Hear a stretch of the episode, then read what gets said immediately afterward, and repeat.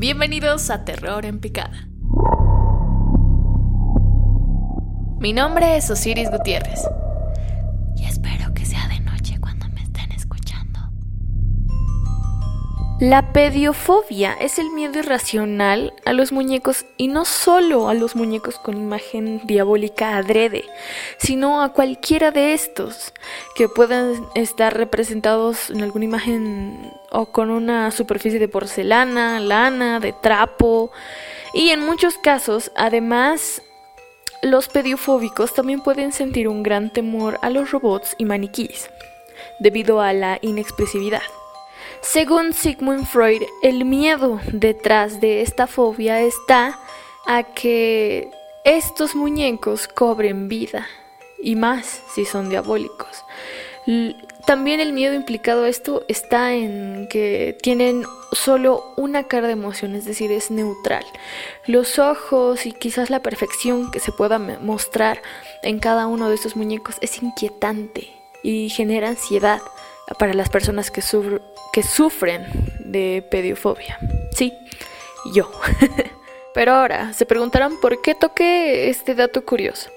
La película de esta noche será un martirio para aquellos que sufran de pediofobia en ese caso. Hablamos de la película Pesadilla en el infierno o Ghostland o Incident in the Ghostland del 2008 dirigida por Pascal Lager o Pascal Laugier que personalmente es un capo porque tiene en su lista películas como Martyrs e ingresa en este género de terror y drama establecido en la descripción de esta película, aunque también personalmente creo que pertenece igual al género de terror psicológico, porque que tenga giros inesperados, específicamente dos, está entre uno de mis favoritos.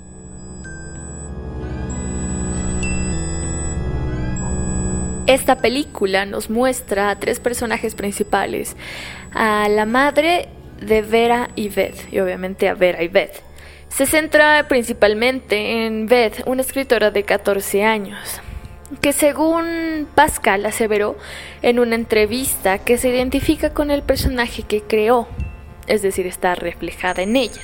Una escritora amateur que busca una identidad en la literatura de cuentos del terror. Estas tres se dirigen en camino a la casa que les dejó una tal tía Clarice y durante el trayecto paran en una gasolinera y una de ellas lee una noticia que hay asesinos seriales sueltos en ese pueblo y que matan a los padres y secuestran a los niños o hijos en sus mismas casas, es decir, manejan esta hermenéutica cada vez que van a atacar a una familia. En la primera parte de la película se ve como Vera, la hermana de Beth, hace notar que su hermana tiene una percepción diferente a la realidad, además de que le parece absurdo que escriba sobre historias de miedos y ella se asusta hasta con su propia sombra, según lo que dice Vera. Entonces le hace conocer a su mamá que está muy preocupada, que no esté distinguiendo bien entre la realidad y dejándose llevar por una que tal vez ni siquiera existe. Hasta aquí la recomendación total para esta película y una parte de la introducción. Digo, por si no han visto la película y les ha interesado, porque lo demás es un review y una reseña de la película.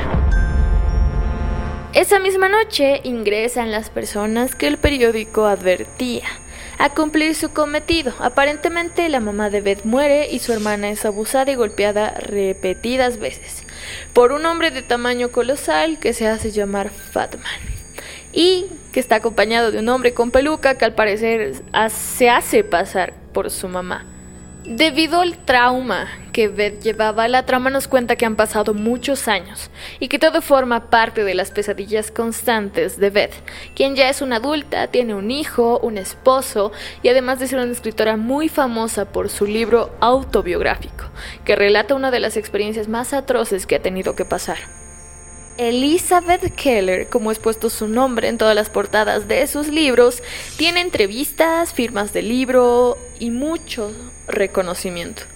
Lo que Beth pequeña siempre hubiera deseado, incluso más de lo que, de lo que habría imaginado a pesar, recalco, del desastroso acontecimiento que pasó junto a su madre y su hermana, quienes, a sorpresa de muchos, se encuentran en la misma casa donde había ocurrido todo. Constantemente Vera la llama y gritando que regrese. En un reencuentro con ambas se puede ver que no ha pasado el tiempo en la casa, todo sigue prácticamente igual. Obviamente su hermana ya es una adulta, pero sigue con los mismos traumas y autolesionándose. Lo que hace preguntarnos a este punto de la película es por qué nunca recibió ayuda y por qué la tiene en el sótano, su mamá. En este momento, Vera nos revela que ellas no han salido de esa casa y que el tiempo no ha pasado. En una transición más que hermosa en esta escena, se revela que siguen en el sótano sufriendo abusos por parte de las dos personas del primer asalto. Además de que su mamá murió intentándola salvar. Beth despierta debido a que su hermana le pide que vuelva, que la escuche, que la mire a los ojos, porque todo era un trance. Estos dos asesinos seriales son Fatman y su mamá, como había mencionado, que en realidad es un hombre que cumple los fetiches de su hijo. La obsesión que tiene con las muñecas es espeluznante y obviamente que torturan a las niñas, a ambas. Caracterizándolas de esta manera, destaco mucho la preparación, porque si bien estamos acostumbrados a ver que una muñeca debe ser feliz, muy inocente, sin ninguna marca en el rostro, es lo contrario con Beth. Debido a que tiene muchos moretones, hematomas en su cara y el maquillaje aplicado encima hace que toda esta escena sea aún más terrorífica, según cuenta Pascal, solo para las escenas donde tienen que cargarla y tratarla como una muñeca sin diálogos, solamente expresivos, tardaron como dos semanas. Y sí, se nota mucho el trabajo y las expresiones que han logrado con este manejo en la escena. Es aquí donde la protagonista decide afrontar su realidad y tratar de salvarse a ella y a su hermana. Tiene una persecución interesante con ambos asesinos, pero logran distraerlos. Una teoría que reforzó mi campo visual fue viendo un video de Mind en YouTube que habla específicamente de esta película. La parte en la que muestran en primer plano un muñeco de Pinocho apuntando a Beth y a partir de que logra zafarse de Fatman es porque está, está siendo víctima nuevamente de la realidad que ha sido creada por ella porque como escritor, como director, no muestras algo en la pantalla, sino tiene una intención, lo que encajaría bien para la trama de su libro. Tomando el papel de valiente, finalmente, bueno, lo que aparentemente es un final, ambas logran escapar y caminando toda la noche por el bosque, al amanecer logran parar un auto de policía, pero Fatman y su madre las atrapan nuevamente, matan a los policías y se las llevan nuevamente a la casa en un camión de helados. Beth se muestra muy cansada y con la mirada perdida, mientras su hermana llorando le pide que no la abandone de nuevo. Pasa a la escena de ella en su fiesta de reconocimiento de su libro donde al fin conoce a su inspiración. Ya en el sótano de esa casa, un policía sale al rescate liberando de una vez por todas la pesadilla en el infierno de ambas jovencitas. Al final, Beth, cuando la, ya la están subiendo en las camillas, le dice a su hermana Vera que la quiere. Y cuando el camillero le pregunta qué es lo que le gusta hacer para desviar toda la tensión y trauma de ese momento, supongo, ella le responde que le gusta escribir historias, y es así como esta película acaba. Ahora nos preguntamos, ¿pasó de verdad? Quizás está inspirada por el caso de Girl in the Basement, la chica de nombre Elizabeth que estuvo encerrada 24 años por su padre, quien sostuvo relaciones con su propia hija, teniendo hijos, nietos. De verdad una historia tan desgarradora, de la cual quizás sacaron el nombre y parte de la idea, obviamente no tan cruda, porque nos enseña que los verdaderos monstruos son los mismos humanos y que la realidad supera la ficción, incluso en las películas de terror. La crítica. Creo que esta vez va más orientada a entender el final.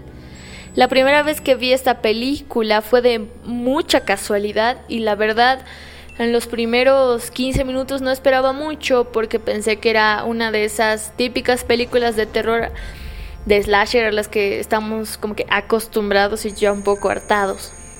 La volví a ver porque necesitaba algo que me devolviera las esperanzas en el cine del terror Y en estas dos oportunidades me sigue pareciendo totalmente desgarradora. Por el tipo de narración que manejan, ambas actrices te demuestran lo que están sintiendo. Las transiciones de un mundo al otro son espectaculares y todo lo que se ve es por una razón. Que quizás yo no lo percibía la primera y el público en general, o quizás tal vez sí, pero vaya que te sorprendes y te da un poco de ansiedad. Porque sin escenarios tan reales que cualquiera en un lamentable caso puede pasar, no es necesario que te metan en la pantalla escenas de sangre o abuso o de tanto gore. El simple hecho de que te lo dejen todo a tu imaginación es escalofriante, como dije. Mi teoría, una vez vista por segunda vez eh, Ghostland, que en realidad ese final feliz, entre comillas, o complaciente que nos muestran, no pasó. Es un muy buen final para la historia en el libro de Elizabeth Keller. La Elizabeth Keller adulta y ficticia que ha inventado un esposo, una entrevista, una vida, un hijo incluso a partir de todas las imágenes que tenía presentada en el sótano donde la encierran. Porque si no fuese así, ¿cómo explicarías la fama y el éxito de ventas en ese libro? Si el final no fuera tan impactante, pero ojo, real, ¿Por qué habría triplicado el número de ventas incluso haciendo que su autor favorito lo haya leído? Pero, aclaro, son teorías simplemente. En este caso, me pongo a pensar, y si sigo mi propia teoría, es muy duro pensar que esta pesadilla para estas dos jovencitas no ha terminado, y que posiblemente lo haga, pero cuando a ambas ya las maten de tanta tortura. Bueno, y es así como llegamos al final de esta reseña. Un poco de crítica o punto de vista y recomendación. Y el título de terror en picada en este sentido de la decadencia y dejadez de este género cinematográfico no es para nadie, porque es una recomendación, como dicen, una joyita que quiero que vean y si no la han visto, quiero que la vuelvan a ver y que saquen sus propias teorías y conclusiones. Gracias por llegar hasta este punto. Cuídense y muy buenas noches. Agradecimiento.